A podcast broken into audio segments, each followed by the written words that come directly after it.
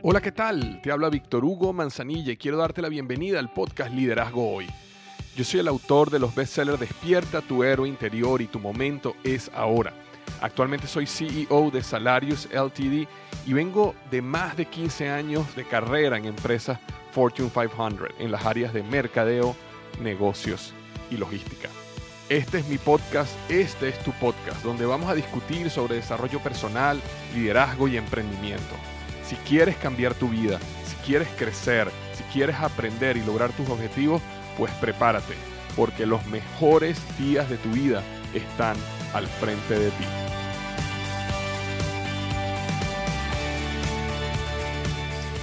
Hola, ¿qué tal? Bienvenido al episodio número 247, 247 del podcast Liderazgo. Hoy vamos a estar hablando sobre nueve claves de cómo confrontar a las personas correctamente.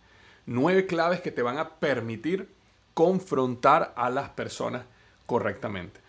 Eh, este es un tema para mí súper, eh, ¿cómo decirte? Donde yo he tenido que crecer muchísimo. No es un tema que a mí se me hace fácil. De hecho, mi tendencia siempre ha sido al no confrontar, a el evitar los problemas. Y eso me ha traído muchos problemas a lo largo de mi vida y especialmente en mi desarrollo como líder.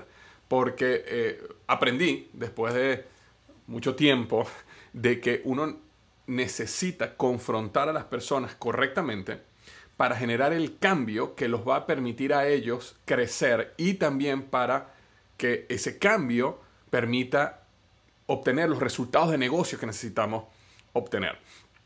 Que cuando una persona, cuando uno no confronta a alguien por medio, miedo, perdón, o por evitar un problema, o porque qué dirán o qué pensará de mí, y eso lleva a la persona a continuar con el mismo er-, error, a tener un punto ciego porque nadie le ha dicho, y eso en consecuencia lleva a esa persona a fracasar o limita su desarrollo y limita o nos lleva al equipo a fracasar o limita el desarrollo del equipo, al final todo el mundo pierde.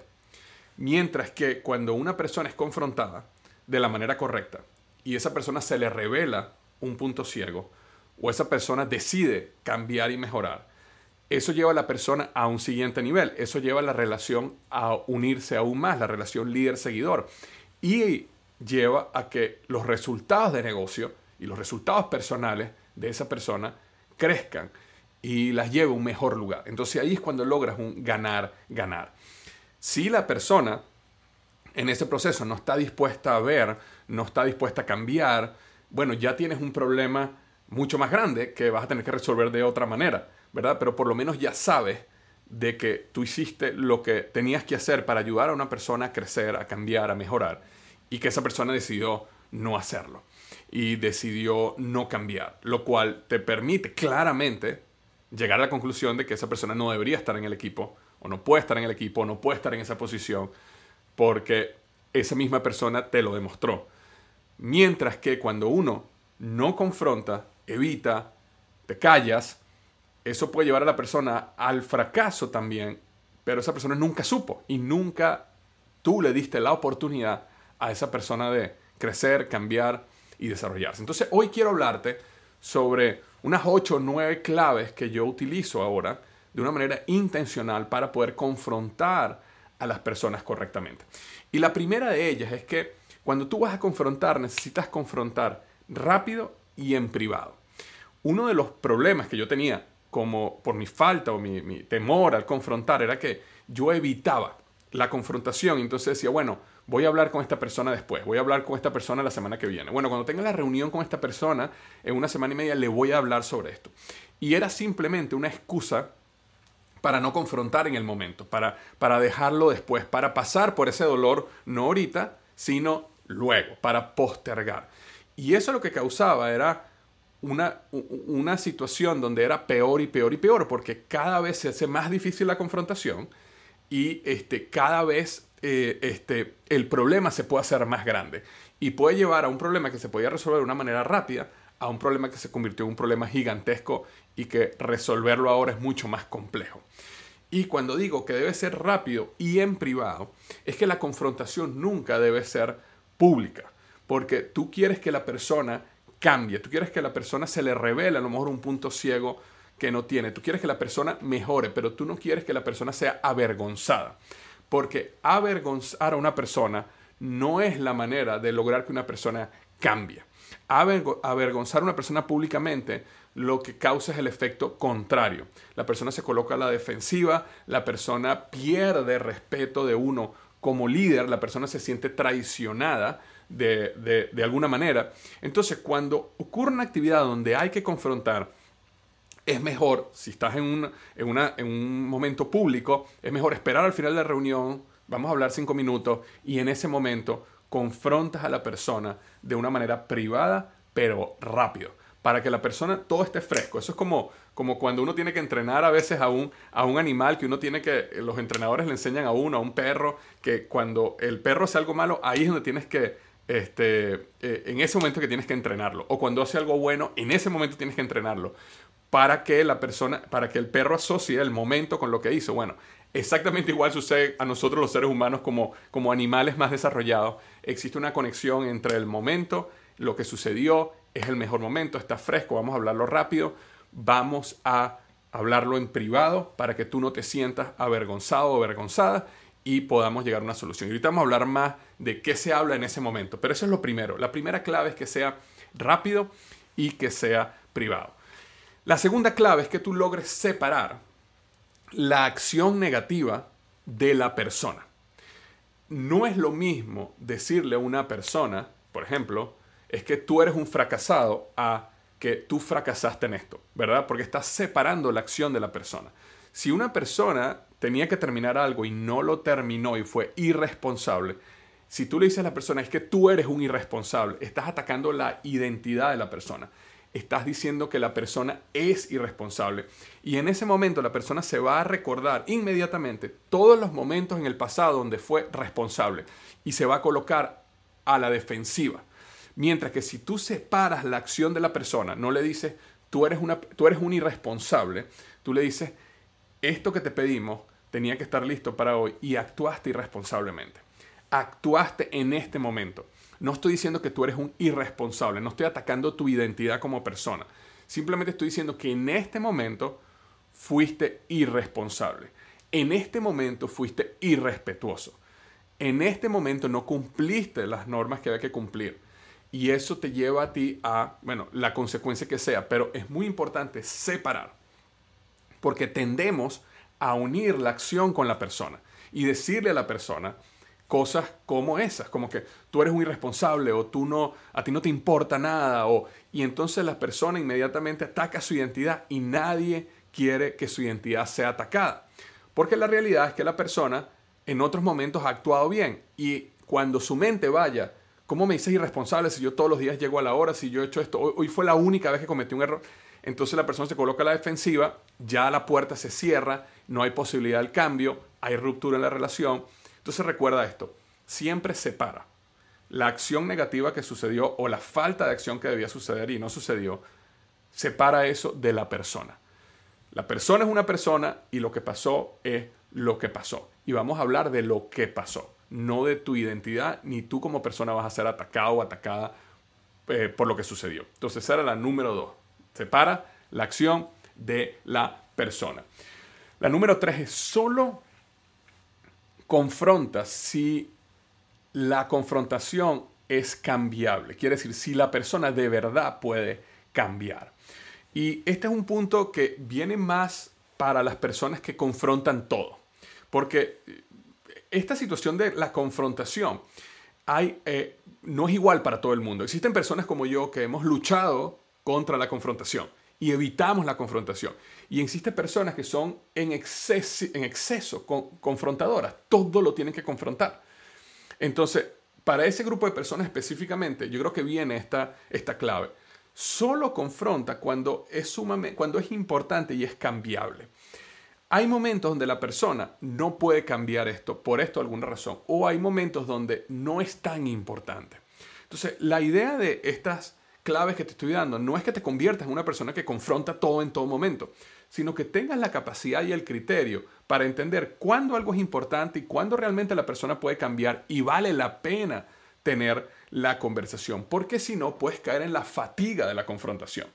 Y cuando una persona todo lo que hace negativo, todo lo que hace mal, lo estás confrontando, entonces hay un momento donde la persona dice, bueno, ya, ya igual, o sea, igual me van a, me van a reclamar, igual me van a decir que no estuvo bien. Entonces es muy importante que logremos desarrollar ese balance y entender de que sí, es importante confrontar, pero es importante confrontar en las cosas importantes y las cosas que realmente se pueden cambiar. Si hay cosas que no se pueden cambiar o que son muy difíciles, muy costosas de cambiar para una persona, entonces es preferible que uno como líder decidas si vas a cambiar tu perspectiva del asunto y vas a aceptar eso. Y si no lo puedes aceptar, bueno, a lo mejor tienes que tomar otra decisión. A lo mejor tienes que separar a la persona del equipo. A lo mejor la persona tiene que ir a otro equipo. A lo mejor tienes que despedir a la persona.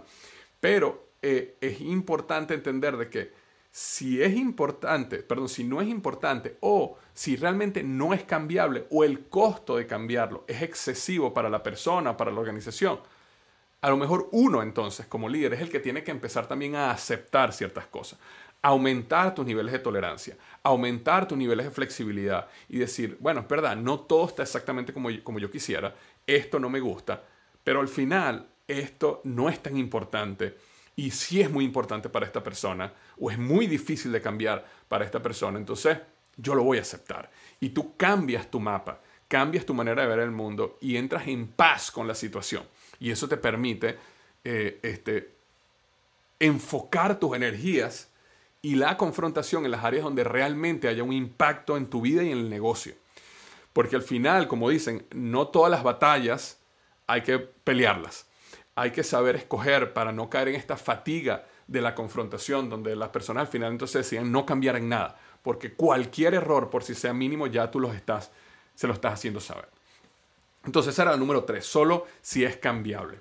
La número cuatro es, cuando algo ocurre que necesita ser confrontado, siempre parte tu pensamiento desde el punto de vista donde esa persona lo hizo con la mejor intención.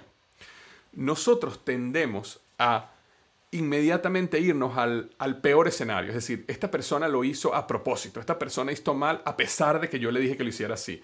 Esta persona sabía que había que llegar temprano y aún así decidió llegar tarde. Y entonces partimos del punto de lo peor. Pero siempre es mejor partir desde el punto de vista de lo mejor. Simplemente a nivel de pensamiento. Cuando algo sucede y tú quieres hablar con una persona, confrontarla por algo, tu, tu mente parte de, bueno, esta persona tenía la mejor intención y sin embargo hizo esto. Déjame entender qué pasó. Déjame conversar con esta persona qué pasó. Déjame entender si esta era tu intención y era buena, por qué pasó esto.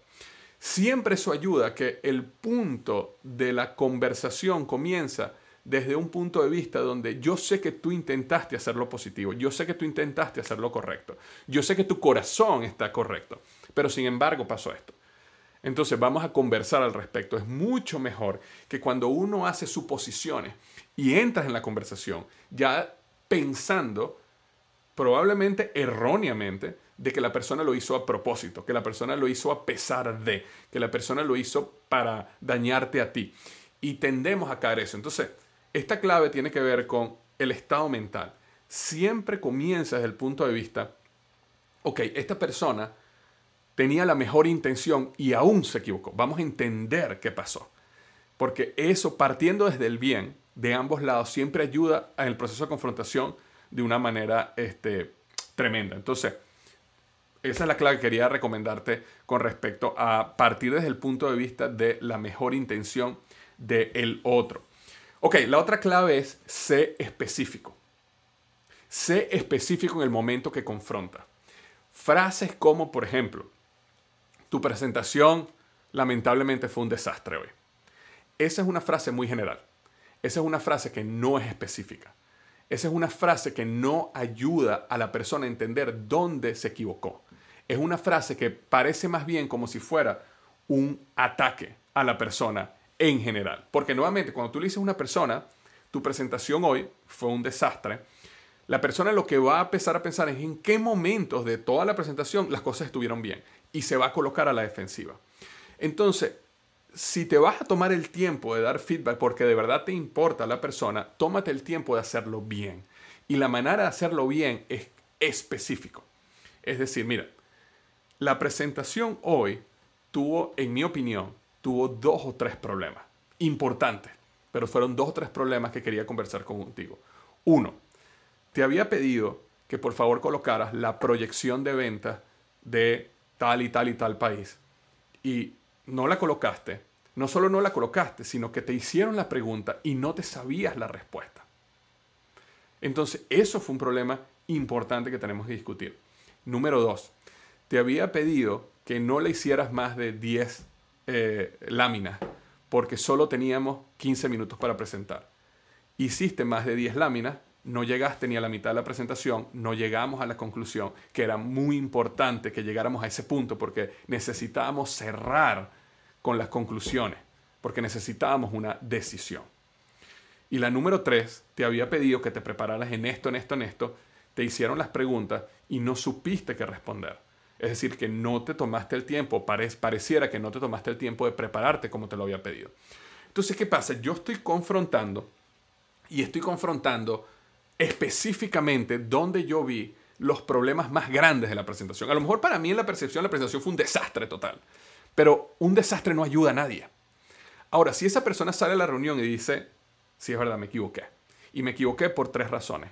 Uno, no escuché el feedback de mi jefe que me había dado. Dos, no me preparé bien para las preguntas que me iban a hacer. Y tres, no logré mantener el tiempo correcto en la presentación y se acabó el tiempo y no pude terminar y llegar a las conclusiones.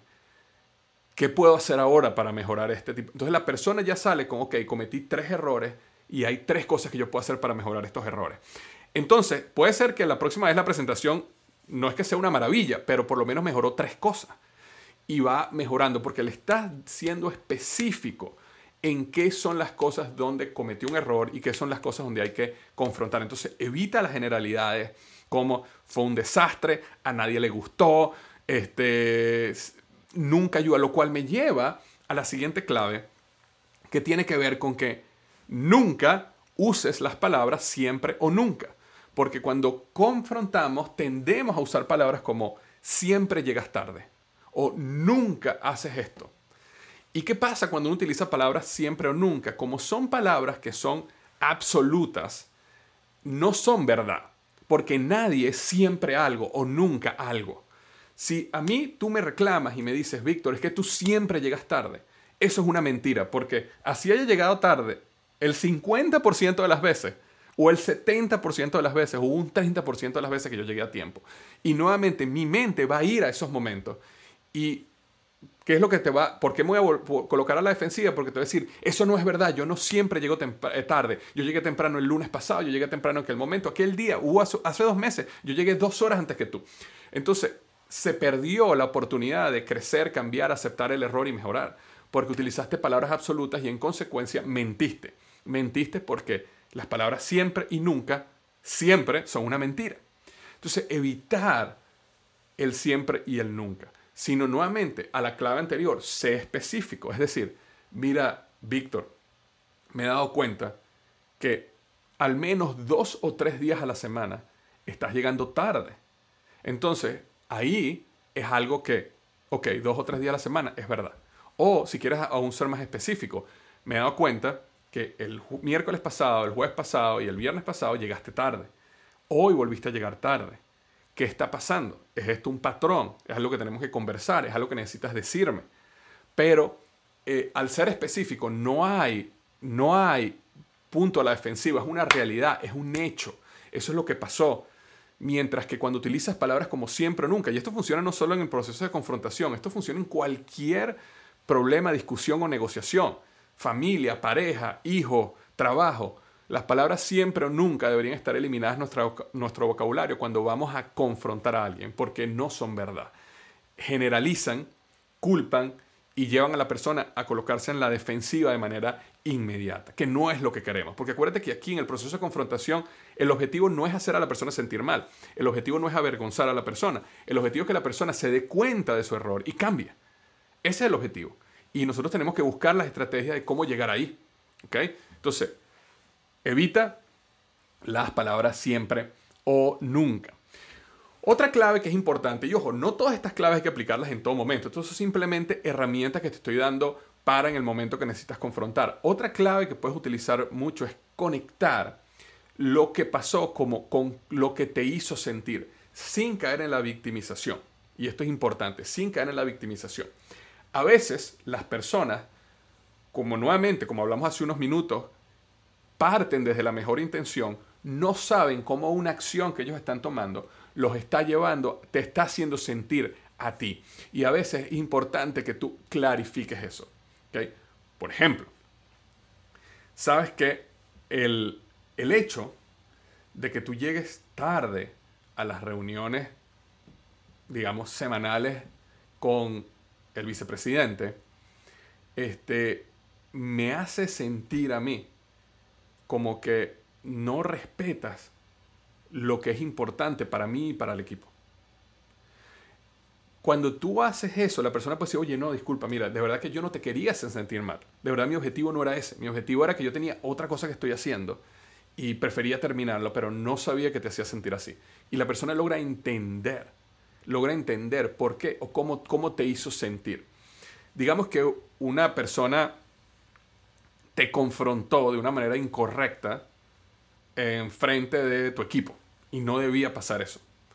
Tú puedes sentarte con la persona y puedes decirle, mira, cuando tú me confrontaste de esta manera en frente del equipo, eh, aunque tenías razón, porque fíjate, puede ser que la persona te confrontó y tenía razón, aunque tenías razón en lo que dijiste, la manera como lo hiciste me hizo sentir irrespetado, me hizo sentir eh, burlado, me hizo sentir de que no, no tenías, no, no, tuviste, no pensaste un poco en cómo tu acción iba a afectar mi, liderazgo y mi control sobre el equipo.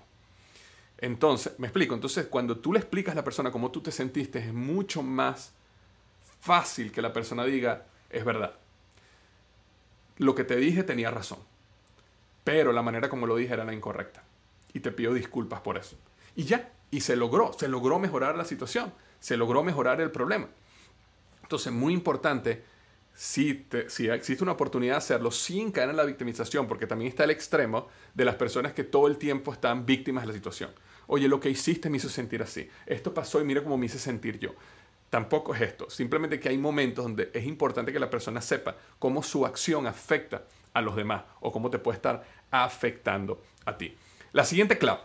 Cuando tú confrontas, es muy importante cerrar la confrontación en una conversación que tenga que ver algo con cómo desarrollamos un plan de acción, cómo podemos mejorar, qué aprendimos. Es importante cerrar la confrontación. Es decir, si, volviendo al caso, por ejemplo, de esta confrontación que ocurrió en el medio donde, donde yo me sentí respetado. Yo me senté con la persona, yo le expliqué, mira, me sentí respetado porque aunque tenías razón en tu punto, la manera como lo dijiste, como me levantaste la voz, como actuaste agresivamente en medio del equipo, me hizo sentir así, así, así. Esa. Digamos que la persona te dice, oye, tienes razón, disculpa, no me di cuenta, no sabía que te sentías así, sé que lo que hice fue mal. Entonces puedes cerrar como, ok, ¿qué aprendimos de esto? ¿Qué, ¿Qué, va a ser diferente la próxima vez? Y que la persona te diga a ti, deja lo que la persona te diga, no, mira, tienes razón, yo aprendí esto, esto y esto, la próxima vez que yo tenga una opinión diferente a la tuya, la voy a decir, pero la voy a decir de una manera respetuosa, la manera correcta y ya, perfecto, quedó bien. Eh, si una persona hizo la presentación que hablamos ahorita y la presentación fue un desastre, pero sin embargo le hablaste estos tres puntos, tú puedes cerrar diciendo que, ¿qué podemos hacer para la presentación que tenemos en dos semanas? ¿Qué podemos hacer para que no vuelva a pasar esto? Y que la persona te diga, bueno, mira, me voy a preparar en esto, me voy a asegurar que no tenga más de 10 láminas, voy a hacer esto, esto y esto. Y ya, perfecto, magnífico, estoy de acuerdo con ese plan, me parece que ese plan nos va a ayudar a que salga bien, boom, listo y seguimos hacia adelante. Pero es importante cerrar la confrontación con un plan de acción, con algún aprendizaje, con alguna acción específica que la persona va a hacer o va a dejar de hacer para que no se repita la situación donde estamos. Y la última clave que quiero darte hoy acerca de la confrontación es una herramienta muy útil, probablemente la has escuchado antes, que se llama la técnica del sándwich. Y cuando hablamos del sándwich, ¿verdad? Cuando uno se come un sándwich o una hamburguesa, ¿qué es lo que una hamburguesa tiene? Pan, carne, pan, ¿verdad? O pan, jamón y pan, ¿verdad? Eso es lo que tiene un sándwich. Entonces, básicamente la técnica del sándwich lo que dice es, tú comienzas suave, le confrontas a la persona con, con lo duro y después terminas suave. Y este proceso ayuda muchísimo a que la persona no se coloque a la defensiva. Entonces, volviendo al caso de la persona que me confrontó y me levantó la voz en frente de todo mi equipo, yo podría sentarme con esa persona y decirle, mira, digamos que se llama Josué. Yo podría decirle, oye Josué, ¿sabes algo? Una de las cosas que yo aprecio de ti es tu capacidad de pensamiento crítico, las ideas que tú tienes, que tú traes el equipo, la creatividad tan bárbara que tienes y de verdad, honestamente, tu nivel de inteligencia y de cómo tú ves los problemas de una manera diferente, lo cual me ha ayudado a mí a crecer y ha cambiado mi perspectiva y me has mostrado cómo a veces o muchas veces no tengo la razón, sino la tienes tú. Entonces, ese es el pan, te estoy hablando bien y estoy afirmando quién tú eres. Entonces, después, sin embargo, lo que pasó hoy este, en la reunión me hizo sentir irrespetado.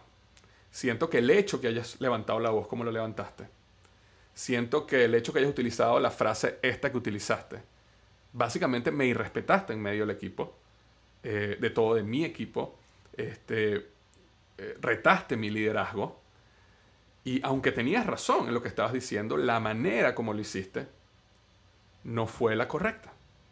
Entonces, ahí hablas, la persona habla, diga lo que tenga que decir y después cierras con el otro pan del sándwich. Y el otro pan del sándwich, nuevamente, vuelves otra vez a lo suave. Es decir, pasaste suave, duro, suave. Y terminas diciéndole algo como, nuevamente, te reitero, fue la manera como lo hiciste. Pero el hecho que hayas tenido razón y la idea y cómo nos, cómo nos mostraste la verdad, me pareció excelente. Me encanta que tú tengas la capacidad y el valor y la apertura de decir lo que tú piensas. Eh, y siento además, nuevamente, que tus ideas son las correctas muchas veces, porque tienes la inteligencia, tienes mucha experiencia, tienes muchas cosas a tu favor. Yo veo en ti una persona con mucho potencial y por eso quería tener esta conversación contigo simplemente para este, evitar que esto te vuelva a pasar en el futuro con alguna otra persona que a lo mejor no actúe o no sea capaz de absorber lo que pasó como yo lo puedo absorber. Lo que quiero es protegerte y ayudarte, porque te considero una persona muy valiosa en mi equipo.